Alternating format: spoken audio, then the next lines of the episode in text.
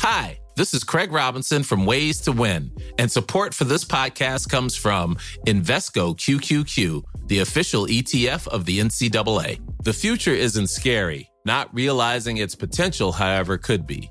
Just like on the recruiting trail, I've seen potential come in many forms as a coach. Learn more at Invesco.com slash QQQ. Let's rethink possibility. Invesco Distributors, Inc.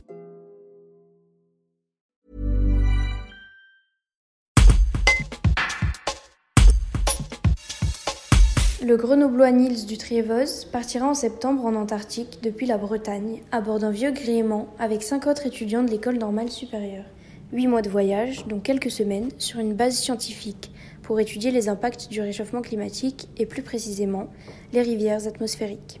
Un podcast de Jean-Benoît Vigny. Antarctique 2 degrés, c'est une expédition qui est menée par six étudiants et étudiantes des écoles normales supérieures. L'objectif, c'est d'aller jusqu'en Antarctique pour étudier l'impact du changement climatique.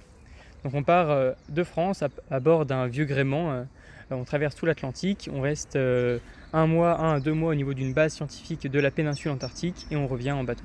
Pour ma part, j'étudie la climatologie des rivières atmosphériques.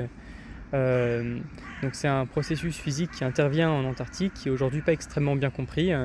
Et donc euh, ce projet de recherche fait l'objet euh, donc euh, de deux mois de campagne pendant l'expédition, mais également d'un stage de master 2 à l'IGE avant le, départ de l'expédition et peut-être d'une thèse que je ferai au retour de l'expédition. Alors une rivière atmosphérique, c'est une image qui désigne un courant aérien riche en humidité et en chaleur qui se crée au niveau des moyennes latitudes et qui, vont, qui va de manière filamentaire se, se répandre vers les hautes latitudes.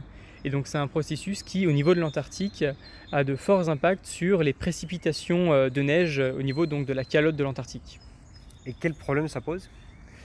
Alors, c'est, hum, on étudie l'impact du réchauffement climatique sur la fréquence de ces rivières au niveau de l'Antarctique, et c'est des processus qui ne sont pas pris en compte dans les, ou peu pris en compte dans les modèles climatiques actuels.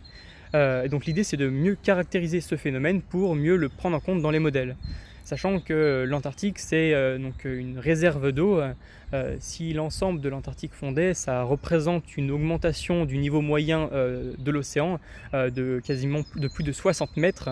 Euh, D'où l'intérêt, enfin on comprend par ce chiffre l'intérêt de mieux comprendre euh, le futur de cette calotte.